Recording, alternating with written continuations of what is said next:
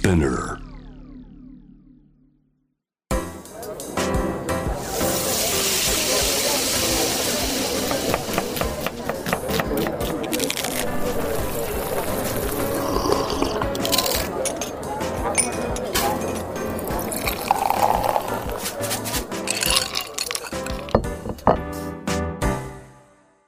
アジナ副音声Voice of Food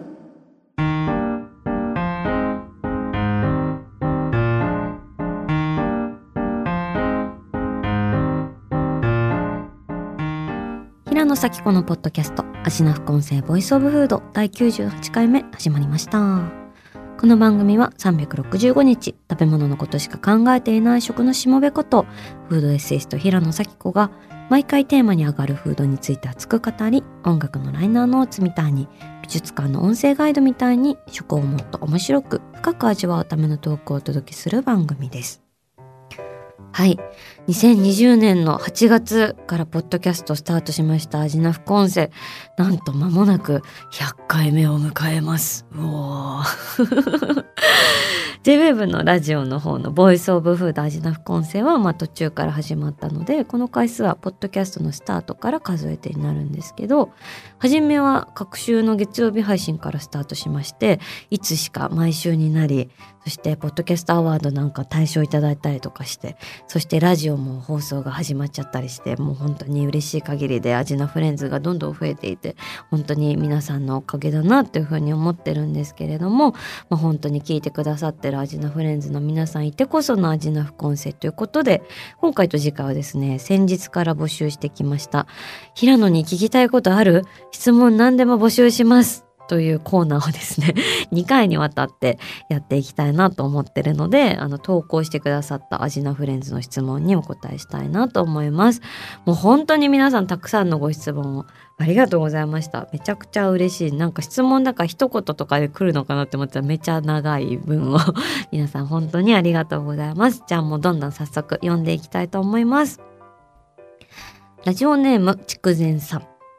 平野さんはじめまして。私は現在管理栄養士を目指している栄養士です。私も仕事場やプライベートで食のことを考える食のしもべかもしれません。早速ですが平野さんに聞きたいことがあります。私には好きな食べ物というものが特にこれというのがありません。例えばたくあんが好きとかタコ朝が好きとか最近食べた白エビと白魚のかき揚げとかたくさんありますがこれを1個に絞るのが難しいです。もし聞かれた時どう答えればいいのか小さなことですが悩みます、えー PS ポッドキャストが面白すぎて生まれた時からアルデンテを変えました。やはりレモンの話は大好きです。私も素敵な文章が書きたいと思うこの頃です。ありがとうございます。えー私もね好きな食べ物の質問っていうのはね非常に悩んできましたので何かお力になれることがあるかもしれません。えっとね今はねライトアンサーとヘビーアンサーの2つを用意していて、まあ、とりあえず話の取っかかりが欲しくて聞かれているなみたいな時はもう一言でポテトって答えてます。いや別にあのビジネスポテト好きとかでは全くなくて本当に芋は大好きなんですけど、まあ、なんか一発でサクッと答えた方が話前に進むなっていう時はそういう言い方してるので、まあ、あの筑前さんも普通に「たくあん」とか言って言えばいいのかなっていうふうに思うのはあります。ただ本気で聞いてきてくれる時もあるじゃないですか。あと面倒くさい答え方してもうざがられなさそうだなって時はあの最近は味わいが豊かだけど重力がなくて余韻が美しい食べ物が好きですねとか答えてますね。うざいですかねどうだろう。これ私あの洋食だろうが和食だろうがスイーツだろうが、まあ、そういう味の方向性の食べ物に惹かれるなっていうふうに思ってそういうふうに答えたりしててまあもちろんめっちゃパワフルでねジャンクなものも好きなんですけど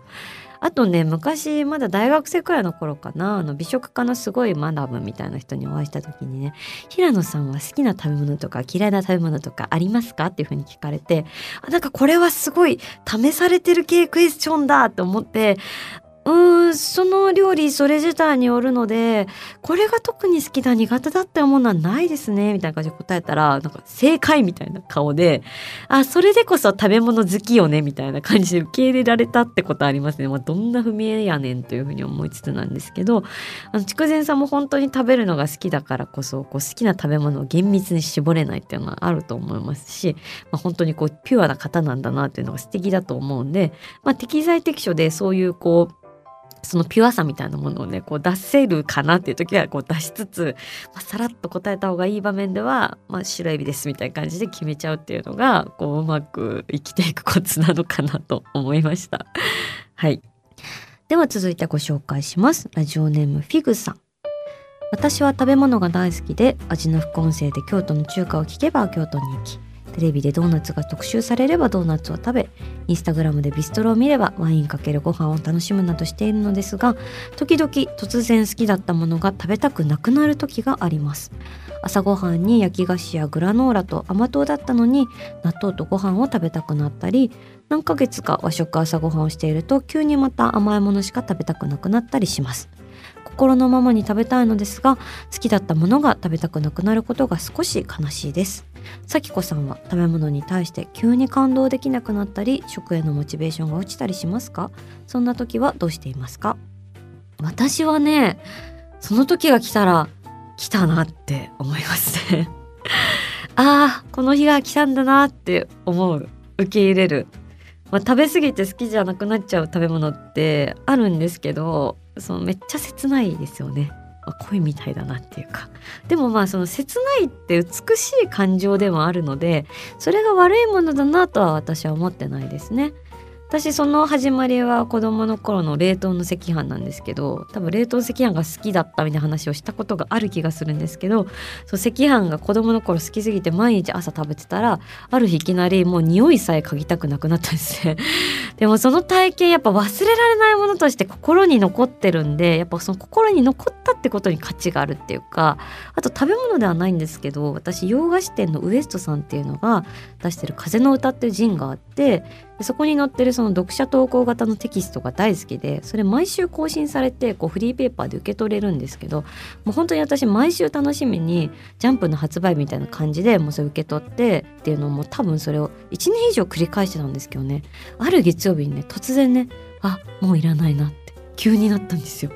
でも本当に急にでそれでああ今日だったんだみたいな。今日が最後の日だったんだってなってなんかすごくその感触が印象に残っているというか。まあでもそれって人間誰しも起こることだと思うし別に避けなきゃいけないものでもないっていうか、まあ、この無常感この世も私もあなたも移り変わり続けますねっていうそれは当たり前のことでただただそこに終わりがありますねっていうそこで生まれる悲しみとか切なさって決して悪いものじゃない。むしろある意味で心が動いた印象的な1ページとして心に刻まれていく。まあすごく好きになったものを失うなんて本当にドラマチックじゃないですか。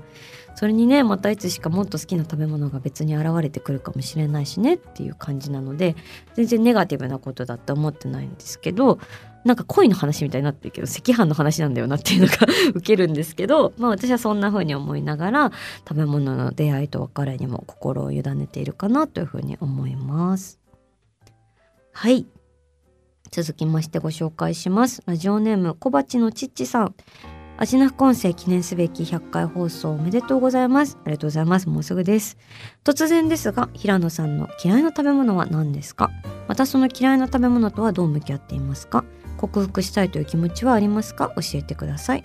私は八角が苦手なのですが台湾料理を美味しく食べている人を見て自分がとても損している気持ちになります。そんな食い地によってレバーやセロリパクチーは苦手なものから見事大好きな食べ物へと変わりました。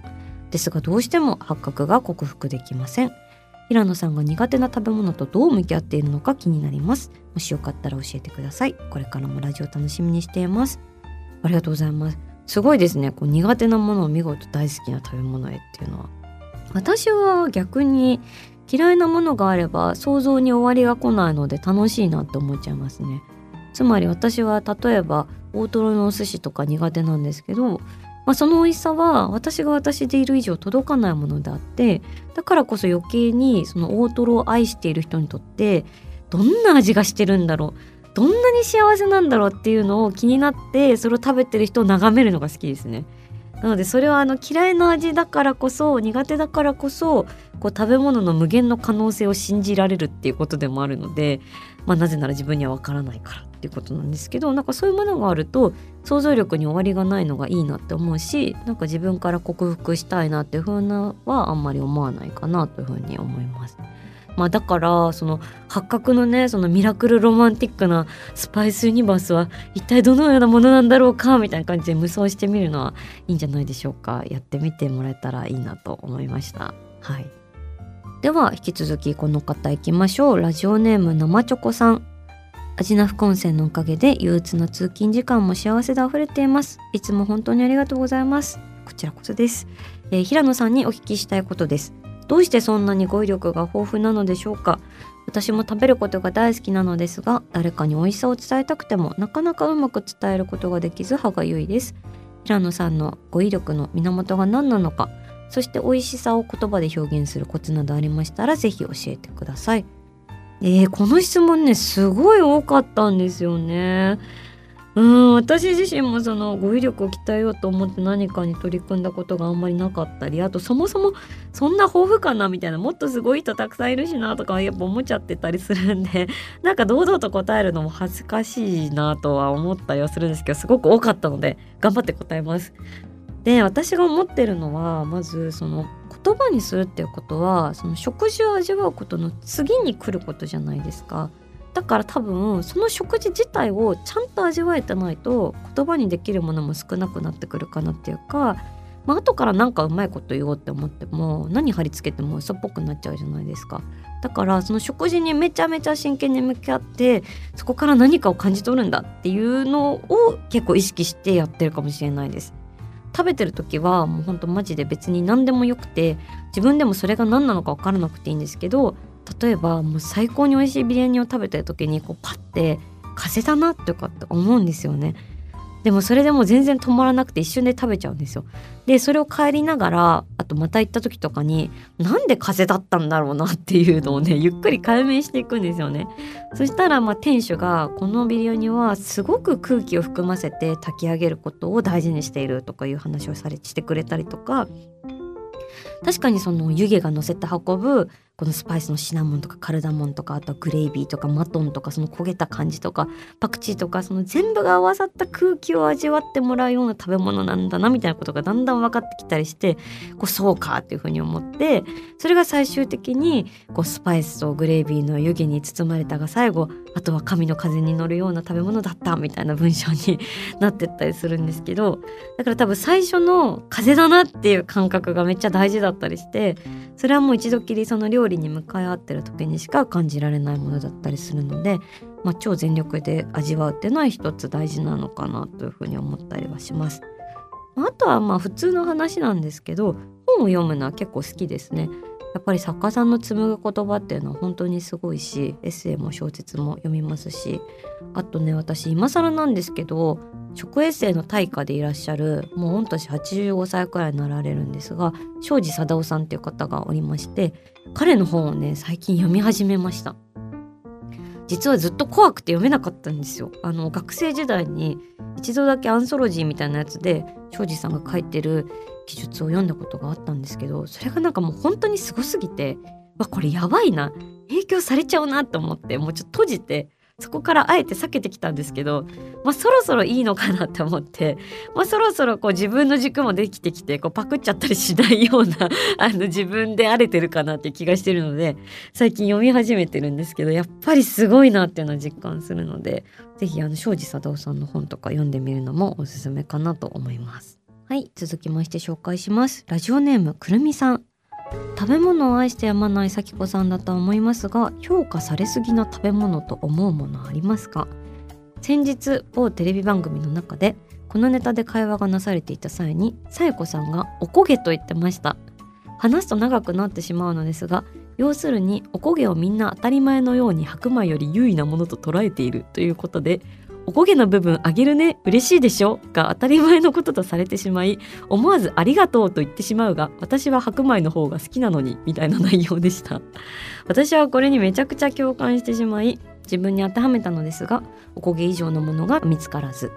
キャビアやフォアグラウニイクラは思い浮かぶのですがそれは何というか好き嫌いの話に分類されてしまう気がしてなんか違うなと思ってしまうのです。おそらく唐揚げレモンと同じ話かと思うのですが唐揚げレモン問題ほどおこげ問題は世の中で認知されていないものだと思っていてそういうものないかなと毎日毎日考えてしまっています。そこで咲子さんはそういうものがあるのかなとお伺いしてみたい次第です。よろしくお願いします。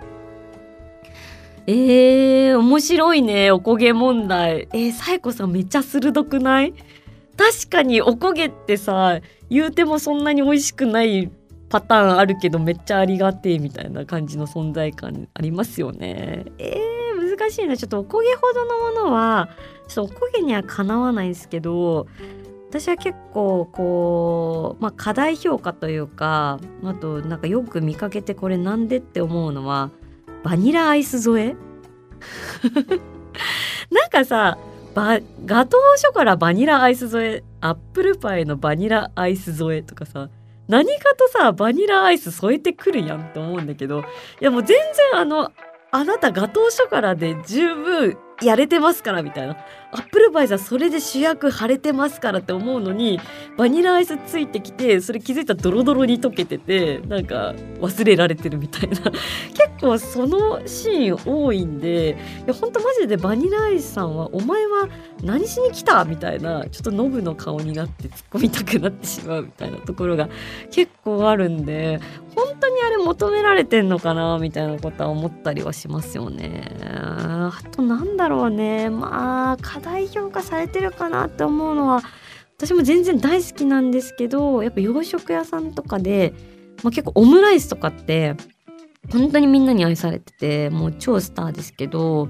実はやっぱデミグラスソースとビーフシチューとかなんかそういうこうしっかり煮込んだ系の結構手間暇かけたよ系が割とおざなりになってたりとか そういう時もあもっとなんかこうそういうビーフシチューさんにスポット当たってほしいなって思ったりとかあとプリンとかねあプリンはまあもちろん素晴らしいんで全然過大評価でもないんですけど逆にプリンの陰でもうゼリーさんが過小評価されてたりとか結構そういうなんか過小評価されちゃってるなみたいな食べ物は気になったりはしますね。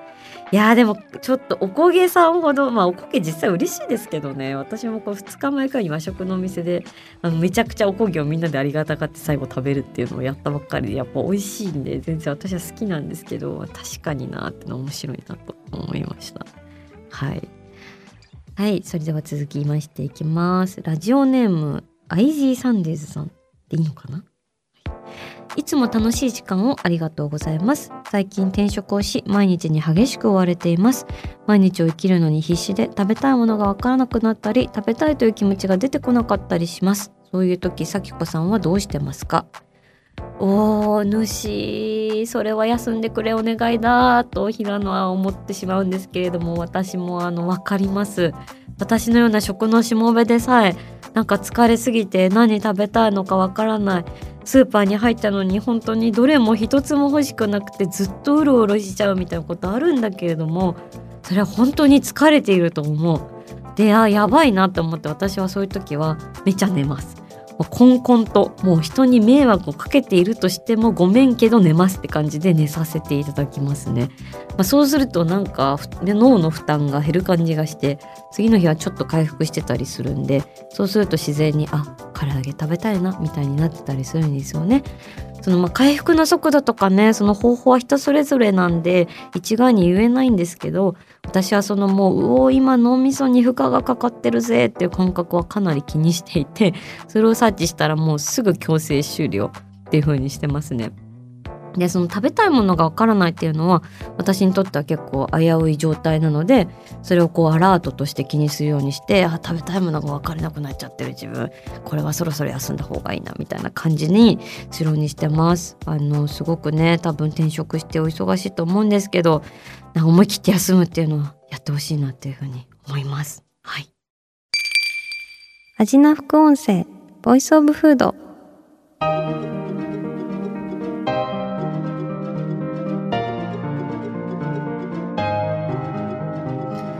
はい。というわけで今回は100回直前記念前編として私平野に聞きたいことある質問何でも募集します。に投稿してくださったアジナフレンズの質問にお答えしました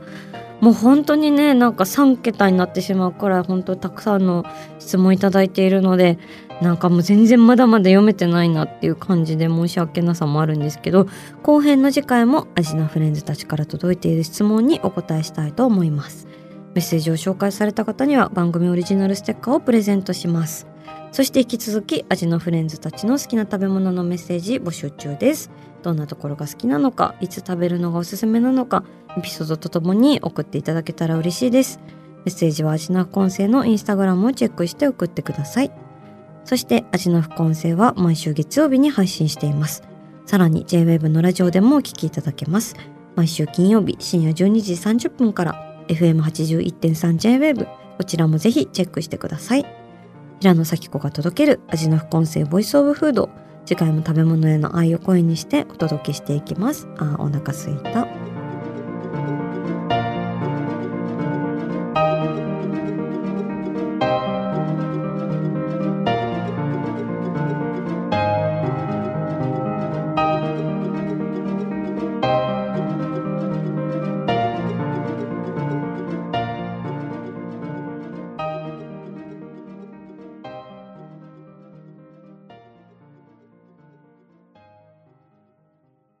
ここで SPINEAR からのお知らせです。